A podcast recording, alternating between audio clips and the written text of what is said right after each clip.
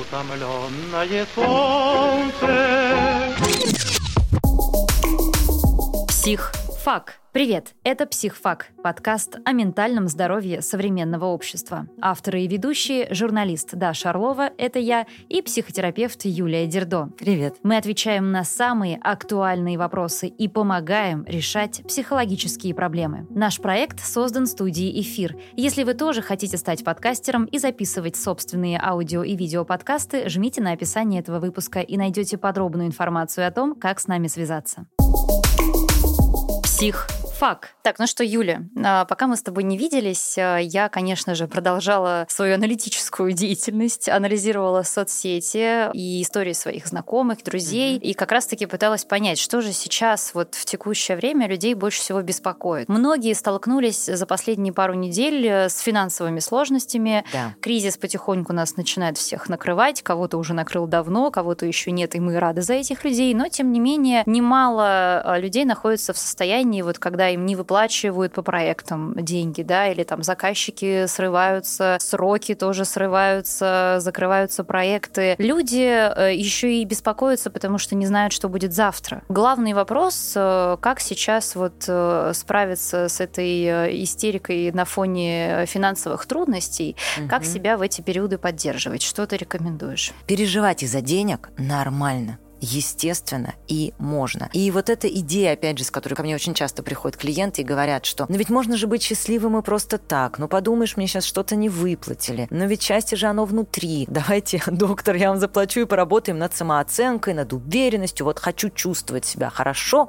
когда все вокруг плохо, и, к сожалению, этот миф поддерживается, да, вот этими идеями, что не в деньгах счастье, что богатые тоже плачут и все остальное. Есть исследования, которые очень четко нам показывают, что уровень счастья, спокойствия, спокойствия и удовлетворенности коррелирует с количеством денег. До определенного момента связь это очень прочная, до того момента, когда обеспечен полный уровень выживания а, базовых потребностей, плюс есть возможность отдыхать, э, путешествовать, там, платить за образование, и еще есть количество сбережений примерно на 3-5 лет такой же жизни при возможности не работать.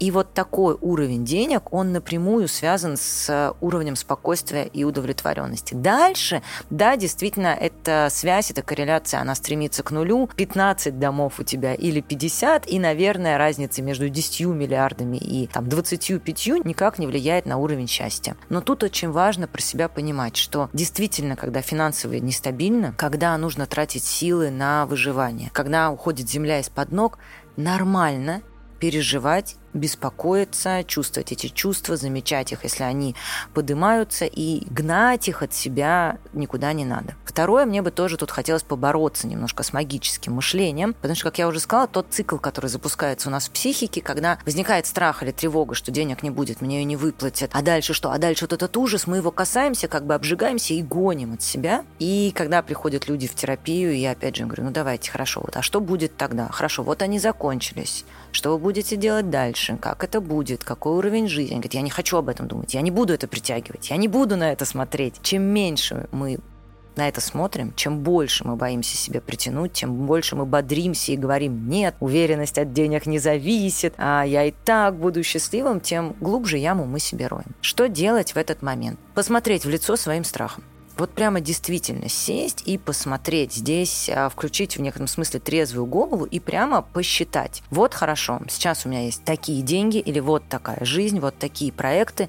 Насколько мне хватает. Какая у меня подушка безопасности? Просто взять это и увидеть, потому что, ну, я не знаю, делает это кто-то или нет, но те, с кем я сталкиваюсь, очень часто они просто даже туда не смотрят. Ой, страшно, сейчас стало чуть-чуть меньше, а или вот снизили, или платят, все это ужас, и не смотрят. Поэтому первое – посмотреть на свой страх и понять вообще, а что у тебя есть, на что ты можешь рассчитывать. И дальше в этот момент становится очевидно, а, что да, может быть, ситуация стала хуже, но мне, в принципе, на все хватает, и там отказываюсь я от каких-то, если, может быть, не очень болезненных для себя вещей, поездок или развлечений. Мне хватает вот на такой период жизни, и я могу, например, три месяца или полгода или год жить, смотреть, что будет, и давать себе какую-то возможность. Если вдруг э, при этих подсчетах выясняется, что вот деньги заканчиваются через две недели и дальше все, то дальше искать возможность заработать по-другому, да, или найти эти деньги. Звучит очень просто, но здесь придется перепрыгнуть через такую психологическую ловушку. Например, а, работа была любимая или творческая. Сейчас огромное количество иностранных компаний уходит с рынков, освобождаются там, да, аналитики российского рынка, а журналисты теряют работу. И вдруг ты понимаешь, что ты всю жизнь занимался любимым делом, зарабатывал деньги,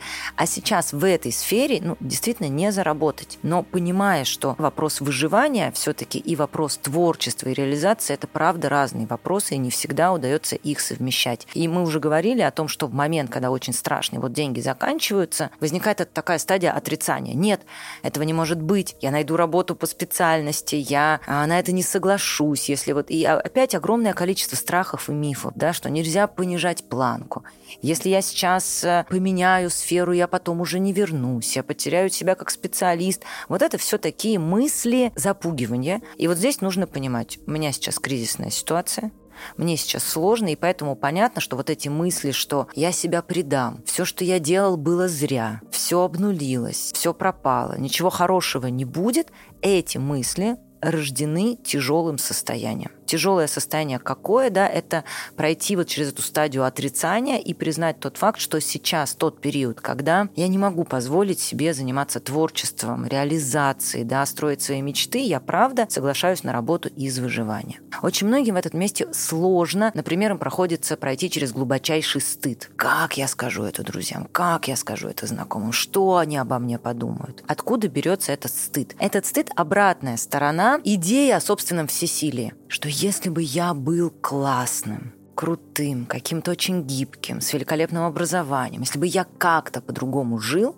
со мной бы этой беды не случилось, я бы всегда остался на коне с хорошей работой, а если я сейчас вынужден менять сферу деятельности или идти на позицию ниже потребности зарабатывать деньги, это значит, я плохой, и когда все увидят мою новую работу, а не такую хорошую, то все поймут, что я плохой, от меня отвернутся. Мы стыдим себя глазами других людей, а за всем этим стоит идея, собственно, всемогущества, да, как любая утрата, утрата работы, утрата денег. Нам кажется, что мы могли бы сделать по-другому могли бы быть лучше. То есть главное не то, что ты попал в эту ситуацию, когда ты теряешь работу, а то, как ты из нее будешь выбираться. Да, именно признать потерю, отследить чувство стыда, самобичевания, страха и остаться поддержкой на своей стороне, сказать, да, я очень себе сочувствую, да, если бы я себе это говорила, мне там жаль, Юля, например, что ты сейчас не можешь заниматься психологией, например, нет клиентов, готовые платить или платить такие деньги за терапию. И сейчас ты вынуждена заниматься вот таким делом. Это не значит, что ты плохая, это такая ситуация. И быть прямо на своей стороне, утешать себя и искать эту другую работу. Что дает возможность это сделать? Еще одна перспектива будущего. Почему я так призываю посмотреть на этот страх и сказать, а что дальше? А что дальше? Потому что дальше мы часто видим тупик. Я потерял работу и все. Я умираю с голода и все. Я устроился на нелюбимую, низкооплачиваемую работу и все вот тут важно понимать, да, что сужение вот этой перспективы в точку – это тоже то, как работает психика в кризисе. Наша задача – посмотреть дальше. Что значит все? Хорошо, я работаю на этой работе год, два, а дальше я у себя есть. Я себя не бросаю. Я, например, параллельно учусь, и как только появляется возможность, выхожу на новую работу. Или да, я работаю на этой работе, но параллельно я оставляю себе время для постоянного поиска вакансий. Вот это пообещать себе. Важный момент, понять, что это не все. У меня вот сейчас очень близкий человек находится, я тебе честно скажу, в такой ситуации. То есть он э, был принят на работу на определенную зарплату. По итогу там работодатель ему не выплатил 40% его зарплаты за два месяца работы. И сейчас работодатель, в общем-то, делает вид, что время сложное, тяжелое. Мы работаем над этим вопросом, и мы его решим. А человеку-то что делать, которому нужно платить по счетам, и у которого были гарантии изначально да, на определенную заработную плату. Как вести разговоры и переговоры в таких ситуациях? Как Слушай, настроиться на да, них правильно? Очень хороший вопрос. А, и опять же, это вопрос во все времена, потому что во все времена бывают сложные разговоры с начальством. И вообще это такой очень частый вопрос а, к психологу Юля. Как поговорить с работодателем, чтобы он поднял зарплату? Но нужно очень хорошо понимать, что такие разговоры невозможны из состояния полной и тотальной зависимости. Или как маленький ребенок пытается себя как-то вести, чтобы родители его любили. Вот эта идея, что я могу повлиять на другого, повлиять на честность начальника или его возможность или невозможность мне платить, это всегда провальная идея, от которой я предлагаю отказаться, потому что можно ли с ним выстроить так договор, чтобы он там, не знаю, выплатил что-то сейчас через угрозы, шантаж, манипуляции, мольбы? Можно. Но какое количество ресурсов придется на это потратить? И, скорее всего, придется уволиться потом. Ну, созависимые отношения всегда сжирают и нас, и наши ресурсы, даже если дают нам какие-то маленькие вот эти бонусы или бенефиты, да, как можно ли как-то извернуться так, чтобы пьющий муж сегодня не выпил? Да, но, во-первых, это все равно повторится, во-вторых, сколько сил придется на это потратить. Вот здесь самое главное решение, которое нужно принимать. Вот сейчас такая ситуация, мне на этой работе не платят. И понятно, что все мысли идут, что он плохой, как его изменить, как поговорить с ним, чтобы он заплатил. Но главная идея, я себя на этой работе оставляю. Потому что, опять же, у меня есть мои страхи и ограничения, что другой работы я не найду, что будет безработица, что нигде не будет лучше, что я никому не нужен. Я, исходя из своих страхов и ограничений, оставляю себя на этой бесперспективной работе, да еще и все свои ресурсы трачу на то, как поговорить с ним. Возвращаемся к себе – усиливать свою позицию. Каким образом? Садиться и искать работу, искать другие варианты, искать запасные пути. Как только у нас появляется возможность независимости, вот из этой независимой позиции мы можем идти и разговаривать с начальником. И говорить спокойно о том, что, простите, пожалуйста, это не то, о чем мы договаривались. Я понимаю, что сейчас сложная ситуация, но давайте думать, как разрешить эту сложную ситуацию, чтобы нам вместе было комфортно. Да, тут я сразу такой э, в разговоре предлагаю некий психологический ход. Не когда мы наезжаем на начальника, вы плохой мне, вы мне не платите, или я там плохая, слишком много попросила. А когда я беру его в союзники и говорю о том, что я понимаю, что сложная ситуация, вот давайте мы вместе подумаем, как ее решить из позиции независимости, понимая, что как бы если этого не произойдет, то с этим можно что-то делать. Из позиции зависимости ничего, ни о чем не договориться. Не работает стараться заслужить зарплату. Это, кстати, то, что делают очень многие. Я сейчас не буду просить, я сейчас не буду разговаривать. Я сейчас как поработаю? Я сейчас как проявлю себя великолепным Останется сотрудником. А, и мне тогда сами повысят зарплату. Вот нужно просто хорошо работать. Это никогда не работает в тех местах, где не платят. Если вы хотите денег, вам нужно говорить о деньгах.